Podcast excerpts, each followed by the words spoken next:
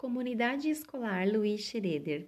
Esse podcast traz orientações sobre a retomada das aulas presenciais. Hoje nós vamos falar um pouquinho sobre o uso de máscara. O uso de máscara é obrigatório, conforme o decreto municipal número 10617, é obrigatório o uso de máscara facial sempre que se estiver em recinto coletivo fechado ou aberto, privado ou público, bem como nas suas áreas de circulação, nas vias públicas e nos meios de transporte.